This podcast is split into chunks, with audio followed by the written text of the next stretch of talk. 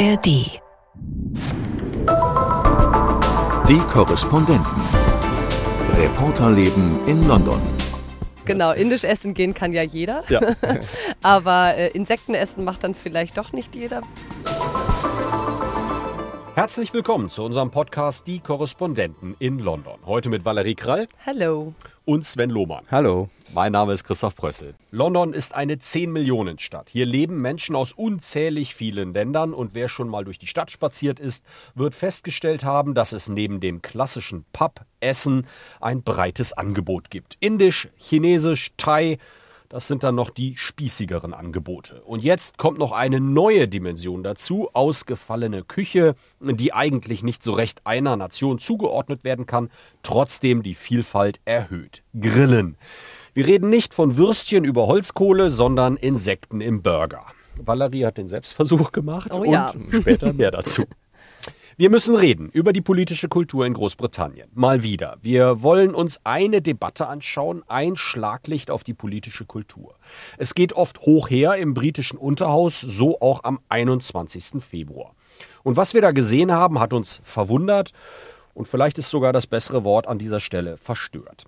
An dieser Debatte lässt sich möglicherweise einiges ablesen über die Gründe von Politikverdrossenheit, Enttäuschung aus Sicht vieler WählerInnen.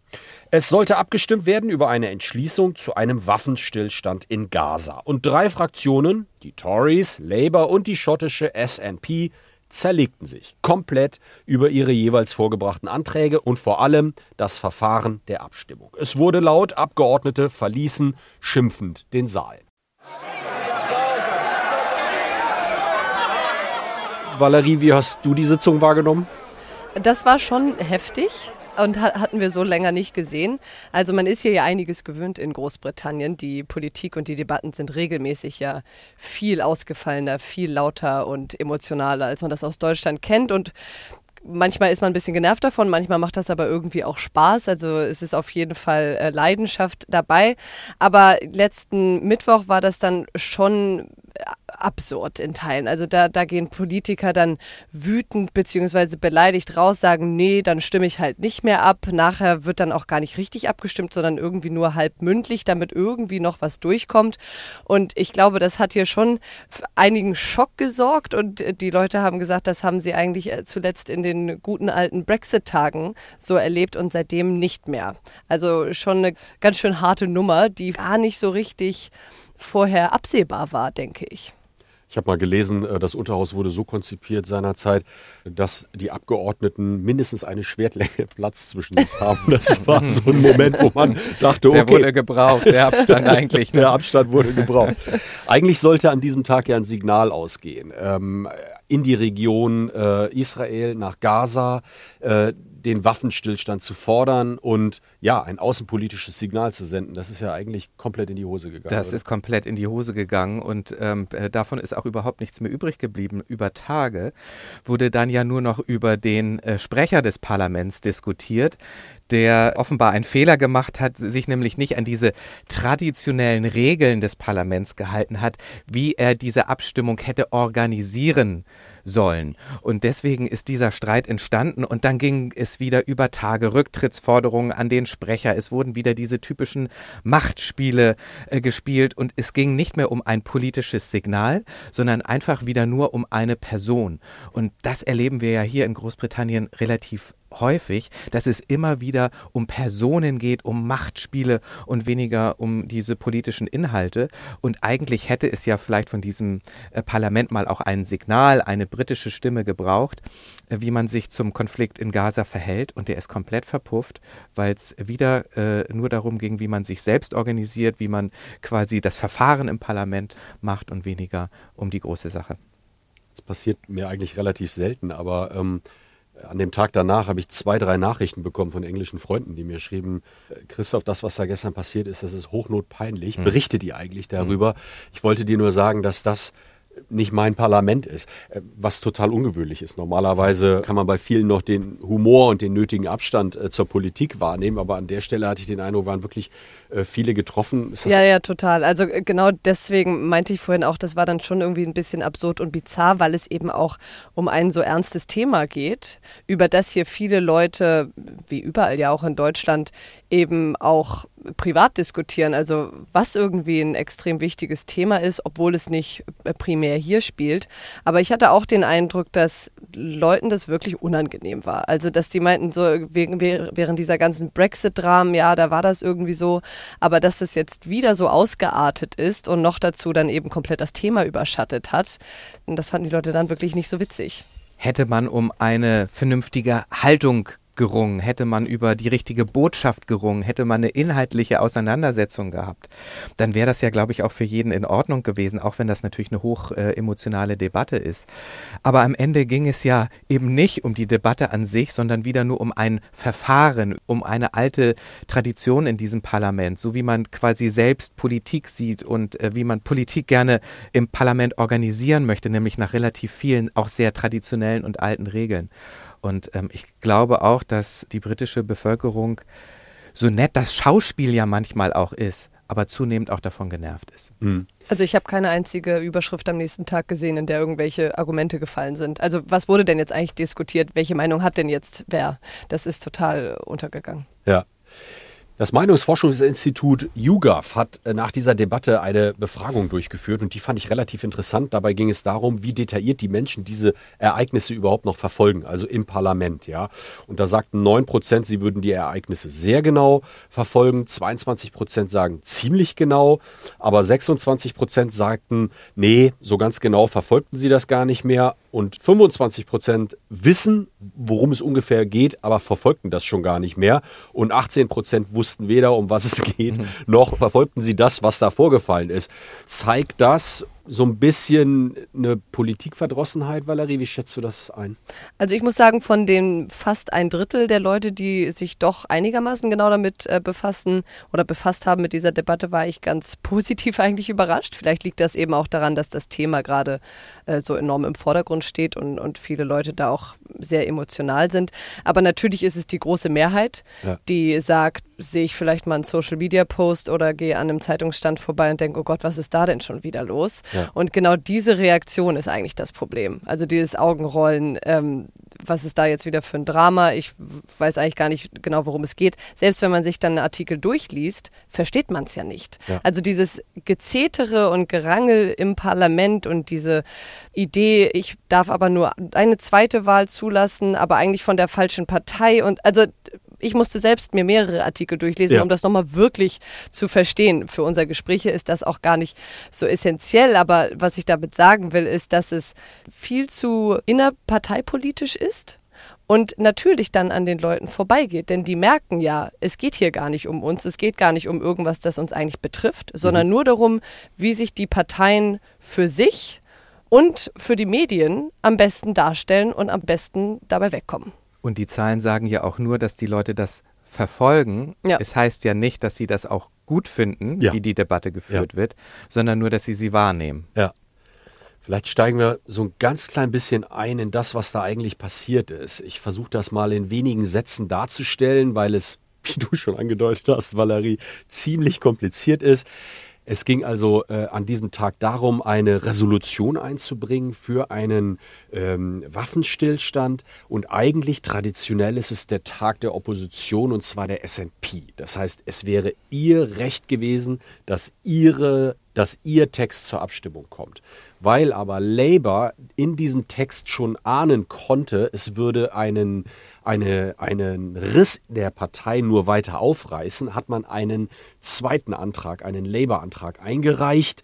Und Lindsay Hoyle, der äh, Speaker im Unterhaus, hat dann versucht, die Möglichkeit zu eröffnen, über alle drei, also Regierung, SMP und Labour-Anträge abzustimmen, um den Abgeordneten die Möglichkeit zu geben, ihre Position auch wirklich wiederzufinden. Das war ein Affront für die SNP Und sein Argument war aber, das ist ein so heikles Thema, dass auch in den Wahlkreisen viele Abgeordnete sich rechtfertigen müssen. Und aus diesem Grund soll es diese Bandbreite an Abstimmungsmöglichkeiten geben.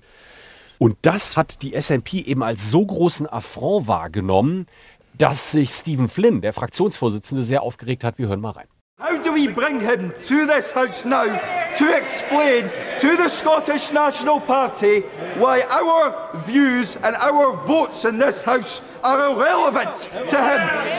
Ja, also da wird er relativ laut und sagt, wie kann ich es meinen WählerInnen erklären, dass die Abstimmung hier irrelevant ist? Also das, was die SNP an Arbeit geleistet hat, irrelevant ist. Da kommt wieder natürlich auch etwas durch, nämlich dass die Schotten und die schottische Nationalpartei sich ja immer gegängelt fühlt von London und von Westminster und nicht ernst genommen wird. Und äh, natürlich hatten sie an dem Tag einmal ihre Chance, mit ihrem Vorschlag nach vorne zu kommen und quasi ihre Sicht der Dinge einmal darzustellen, dass sie einmal ernst genommen werden, dass über ihren Vorschlag abgestimmt wird. Diese Chance ist ihnen genommen worden. Deswegen kann man, glaube ich, auch diese Emotionalität an der Stelle verstehen. Und das Zweite ist natürlich, dass, wie du schon gesagt hast, es war eigentlich die Tradition oder ist die Tradition, dass an diesem Tag die SNP quasi einmal ihren Tag hat. Und das wurde genommen, diese Tradition wurde gebrochen. Also da sind am Ende zwei Dinge zusammengekommen. Einmal diese Emotionalität von schottischer Seite und auf der anderen Seite dann ein Bruch mit dieser Tradition. Du hast es eben auch erwähnt, möglicherweise hat da auch äh, eine Rolle gespielt, weil die Labour-Partei in dieser Frage ja innerlich zerrissen ist. Und man wollte sozusagen diese innere Zerrissenheit, die wollte man nicht weiter befördern. Man hat also möglicherweise Rücksicht auf den Oppositionsführer, den Chef von Labour, Keir Starmer, genommen. Und wieder kommen wir zu dem Punkt, es geht also gar nicht um die Sache, mhm. es geht wieder darum, die Parteipolitik in den Vordergrund zu stellen. Mhm. Da kann man auch die SNP nicht rausnehmen, bei aller Emotionalität und vielleicht auch dem Verständnis.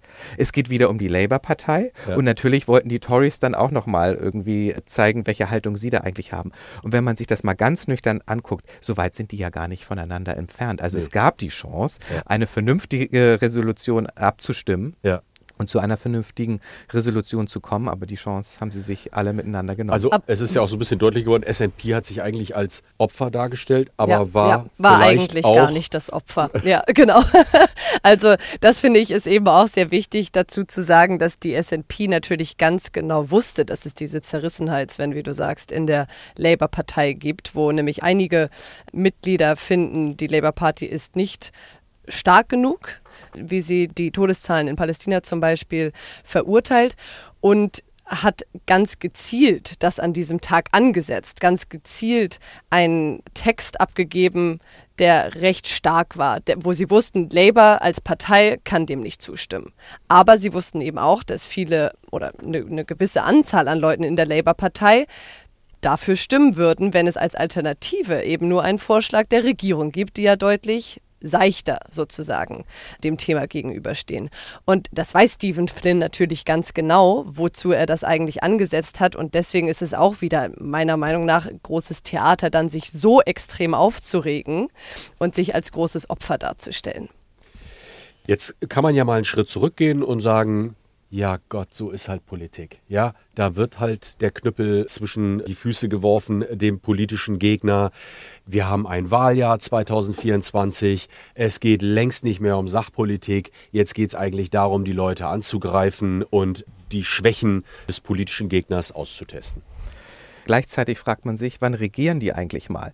Weil wenn man jetzt sich mal das große Bild anguckt, wir haben in alleine dieser Legislaturperiode schon drei Premierminister gehabt. Da ging es permanent um interne Machtspielchen.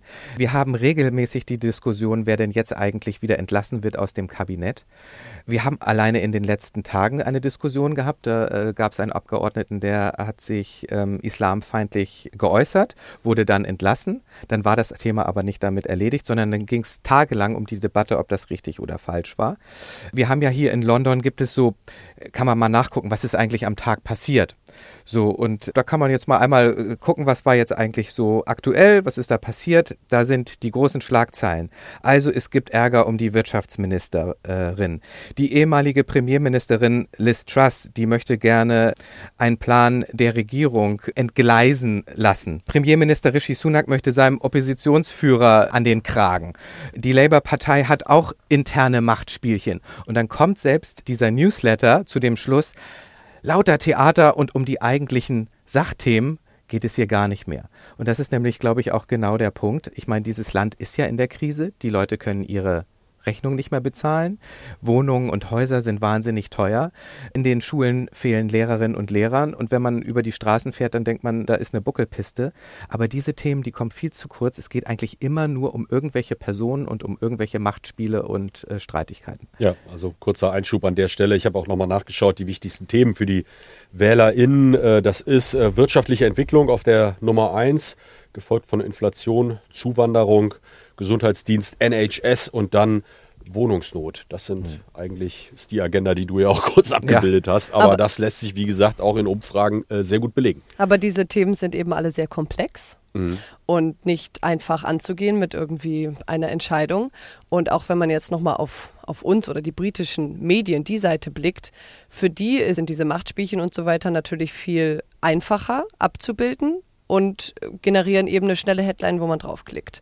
Und ich glaube, das ist auch Teil des Problems, dass die Politik hier in Westminster, diese Bubble, zu der gehören auch die Medien. Und die sind sehr nah beieinander, also wirklich, das heißt sogar die Lobby, die äh, Journalisten, mhm. weil mhm. die immer in der Lobby in Westminster abhängen. Und manchmal hat man das Gefühl, die Politik wird für sich selbst und für die Medien gemacht und nicht so sehr für die Bevölkerung eigentlich. Und diese Idee, Machtkampf der gegen die, wer wird der Nachfolger, wer muss gehen, das funktioniert super mit einer guten Überschrift. Aber ein Thema, wie kriegen wir unseren Gesundheitsdienst wieder flott, den kann man halt nicht in einer guten Schlagzeile abbilden. Also man, ich habe sogar den Eindruck, dass die Medien sich richtig suhlen in diesen Konflikten. Mhm. Also sie äh, heben das ja immer regelrecht hervor. Und was ich auch immer wieder erstaunlich finde, dann hast du ähm, eine Gruppe von Abgeordneten, äh, die äh, aus der Tory-Partei kommen und äh, die haben mal eine andere Meinung und sind da vielleicht auch ein bisschen harscher in der Kritik. Und dann ist das gleich wieder der Premierminister ist in einer Krise, er hat irgendwie eine große Rebellion zu überstehen, mhm, mhm. äh, einer seiner schwierigsten Tage, wenn nicht sogar der schwierigste. Also wie oft ich schon gehört habe, dass Rishi Sunak den schwierigsten Tag seiner Amtszeit hat. Ne? Also es geht immer um diesen Personenwettbewerb und viel weniger um die, um die Sachthemen. Und das ist mit Sicherheit auch, wie Valerie schon sagt, ein riesiges Problem, wie sich diese Bubble formiert und dieses Gefühl, was eigentlich draußen los ist und was die Menschen auch interessiert. Ja. Und dass die nicht nur daran interessiert sind, wer jetzt irgendwie als nächstes entlassen wird, sondern dass sie auch daran interessiert wird, wer dann mit, mit einem guten Vorschlag kommt, der auch am Ende ihre Lebenssituation verbessert. Das erlebt man hier viel, viel, viel deutlicher ähm, als jetzt beispielsweise auch in Deutschland. Ja, also der Appell unsererseits äh, Sachpolitik und Vorschläge und eher an den äh, politischen Themen zu arbeiten. Weniger Politik als Fußballspiel begreifen. Ja, so, ne? ja das ist Gewinn, schön ausgedrückt. Wer gewinnt, wer verliert. Ne? Darum ja. geht es den ganzen ja. Tag hier. Ja.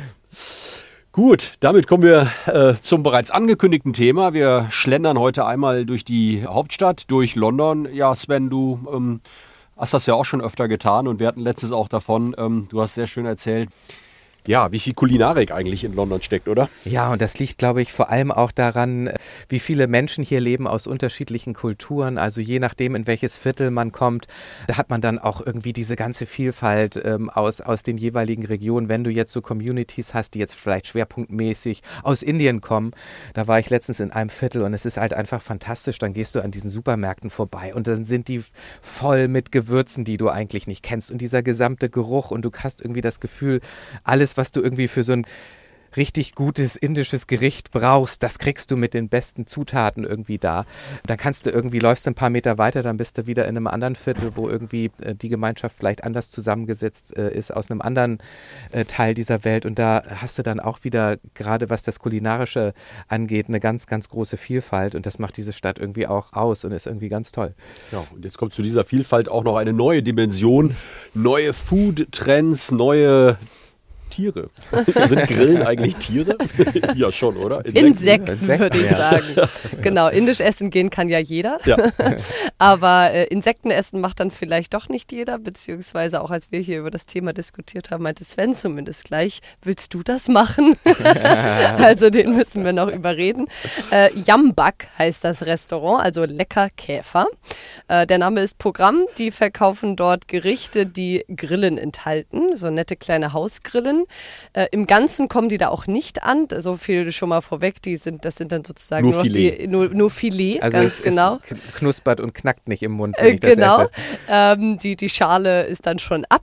Was ich super interessant fand, die, das sind tatsächlich, die sind aus heimischer Produktion. Die kommen von einer Farm in Cambridgeshire. Okay. Das heißt, ähm, das gibt es zumindest schon mal. Es ist aber sonst absolut eine Neuheit. Das sind zwei junge Männer, die das äh, auf die Beine gestellt haben. Die haben schon seit sechs Jahren oder so experimentieren die mit Insekten und ähm, haben angefangen, die ganzen Insekten zu verkaufen. Das kam nicht so gut an. Und dann haben sie sich überlegt, okay, wie machen wir das den Briten schmackhaft? Tun wir das doch in Gerichte, sodass man es nicht auf den ersten Blick erkennt. Das heißt, es gibt da jetzt so eine Art Hack aus Ja. Grillen oder die werden richtig pulverisiert, werden zu Streifen gemacht in Burger Patties und so weiter. Und auf der Karte stehen dann wirklich Gerichte, die man kennt, also ein Burrata mit Gemüse und einer Grille in Erdnusssoße, immer dieser Twist mit der Grille. Ja. Und von einem Marktstand und einem Pop-up-Store in London haben, waren sie so erfolgreich, also die Leute haben die Neugier, dass sie jetzt ein, letzte Woche ein Restaurant hier eröffnet haben. Und das habe ich mir dann mal angeschaut Und wie war's? und durfte natürlich auch probieren.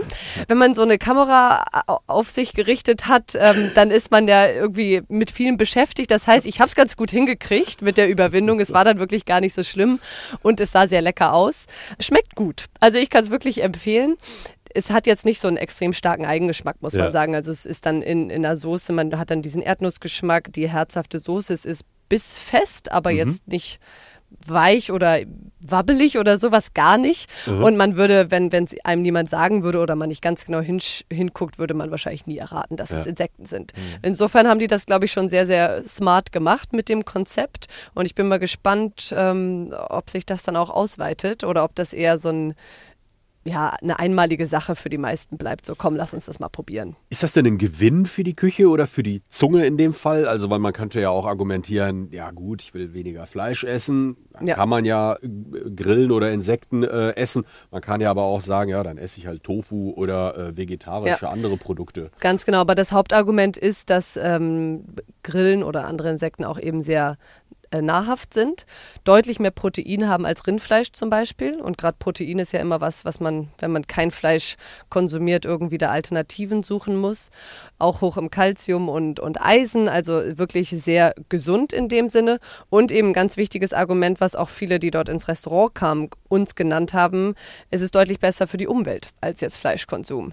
Denn du brauchst natürlich viel mehr kleine Grillen als jetzt irgendwie ein Rind. Aber im Vergleich zum Beispiel Rindfleisch ist es, glaube ich, 15 mal weniger CO2, die mit der Produktion ausgestoßen werden. Und das ist ein Kernargument, warum viele, auch ja in anderen Ländern, man hört dieses Projekt ja immer wieder, Insekten sind die Zukunft, warum das sehr gepusht wird. Und hattest du den Eindruck, ähm, dass die Leute, die dort sind, das auch gut fanden? Total. Also wir haben eigentlich mit niemandem gesprochen, der das, der es nicht mochte. Wir haben immer natürlich nach dem Probieren gefragt, sonst zählt es ja nicht. äh, einige waren schon skeptisch. Äh, das hat man auch gesehen. Es war ganz nett, wenn der erste Teller kommt und dann erstmal gucken und wo ist es denn Kommt, jetzt guckt genau? noch ein Auge raus. Äh, Genau, guckt guck mich da noch irgendwas Flügel. an. Aber ähm, die meisten Leute fanden es super lecker, meinten, dass das halt wirklich was ist, wo man wiederkommen könnte. Und es waren vor allen Dingen junge Leute. Also vielleicht ist das auch noch was, woran die dann arbeiten oder wenn sich dann weiter rumspricht. Aber es waren eher so die Leute, die eh in London auf der Suche sind nach wieder was Neuem ausprobieren. Wenn du sagst, du kannst hier so viel verschiedene Sachen kulinarisch machen, aber eben immer wieder diese Nervenkitzel, das habe ich noch nicht probiert. Die beiden, ähm, die das leiten, wollen aber hoch hinaus. Also die sagen, es soll nicht bei diesem Restaurant bleiben. Die möchten eigentlich, dass wir irgendwann alle Grillen im Supermarkt kaufen. Und da sind die auch schon sehr dahinter. Die sind in Gesprächen mit verschiedenen anderen Restaurants, auch Ketten, die wir hier alle ähm, schon mal gesehen haben, arbeiten an einzelnen Gerichten, die dann mal so als Aktion angeboten werden sollen. Und langfristig wollen sie eben, dass das wirklich statt Fleisch dann im Supermarktregal steht. Wow, das klingt spannend. Ja, Würdest du es probieren, Christoph? Ja, ich glaube schon. Sehr ja, gut, Ja. sehr gut. Wobei ich esse auch echt gern vegetarisch. Also Du brauchst keinen Fleischersatz. nee, Ja. vielleicht nicht, aber ähm, ich würde es wirklich dann auf den Geschmack ankommen lassen. Und Ja. wenn es ein Zugewinn ist, dann äh, Ja. nehme ich den gern mit. Sven Genau. überlegt noch. Ich überlege noch, ja. Aber ich bin schon näher dran äh, als noch vor einer Woche. Gut, also vielleicht ist das ja was Interessantes für euren, für ihren nächsten London-Besuch. Und damit verabschieden wir uns. Valerie Krall, Bis zum nächsten Mal. Sven Lohmann. Tschüss. Mein Name ist Christoph Prössel. Bis bald. Die Korrespondenten. Reporterleben in London. Der Großbritannien-Podcast von NDR Info. Der Raub unserer Wälder ist eines der lukrativsten Geschäfte der organisierten Kriminalität, obwohl der Wald unsere Lebensversicherung in der Klimakrise ist. Im Podcast Gestohlener Wald haben wir euch mit auf eine Recherchereise genommen. Zu windigen Händlern von illegalem Tropenholz, auf Messen voller Luxusjachten und zur Holzmafia in den rumänischen Karpaten. Das ist jetzt ein Jahr her. Was ist seitdem passiert? Haben unsere internationalen Recherchen irgendwas verändert? Antworten darauf hört ihr in der neuen Update-Folge von Gestohlener Wald.